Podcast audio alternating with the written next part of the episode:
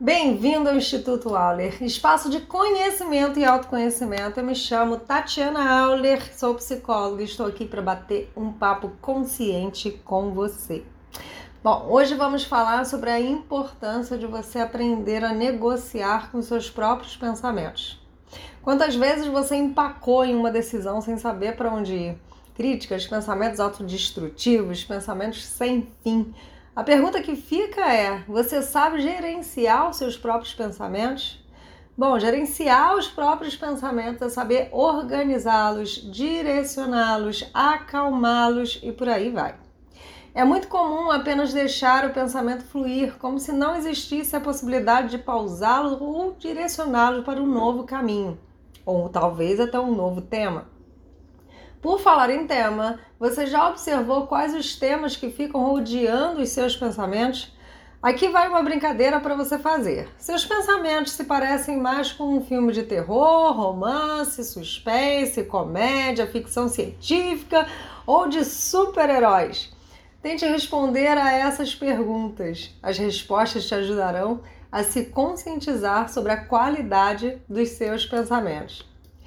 Mas e a tal da negociação? Como ela pode acontecer e nos ajudar no dia a dia? Imagine que você irá conversar com uma outra pessoa sobre um tema super complexo e que você terá que tomar uma decisão a partir do que o outro irá lhe apresentar.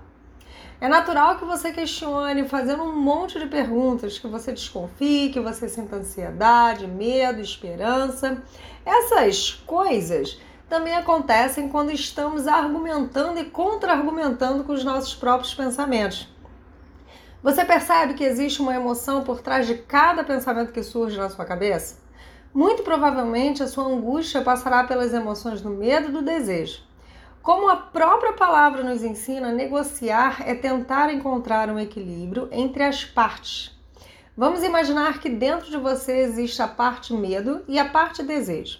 A negociação que você fará provavelmente passará pela busca do equilíbrio entre o medo e o desejo. À medida que desejamos, também sentimos medo das consequências. Às vezes, são medos insuportáveis que nos tiram do caminho do nosso desejo, e outras, medos suportáveis que nos permitem dar um pouco mais de atenção ao que desejamos. Vejamos um exemplo bem simples. Imagine que você está desejando comer algo que te tirará da sua dieta. Você sabe que não é certo comer aquele alimento, mas ainda assim o seu desejo está gritando.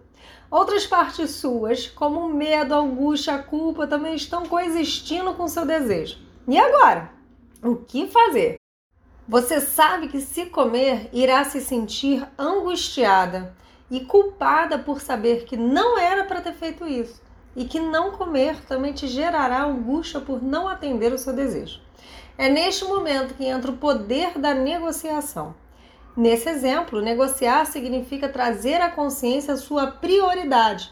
Qual é a sua prioridade na sua vida? Emagrecer e ter prazer com seu próprio corpo ou se saciar com prazeres imediatos, que duram apenas o tempo que você está com o alimento em sua boca?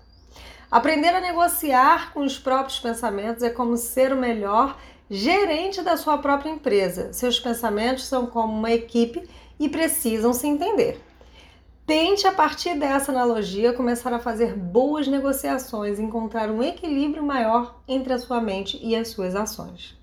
Eu espero que você tenha gostado aí desse, dessa explicação sobre a negociação dos próprios pensamentos e eu vou ficando por aqui. Até a próxima!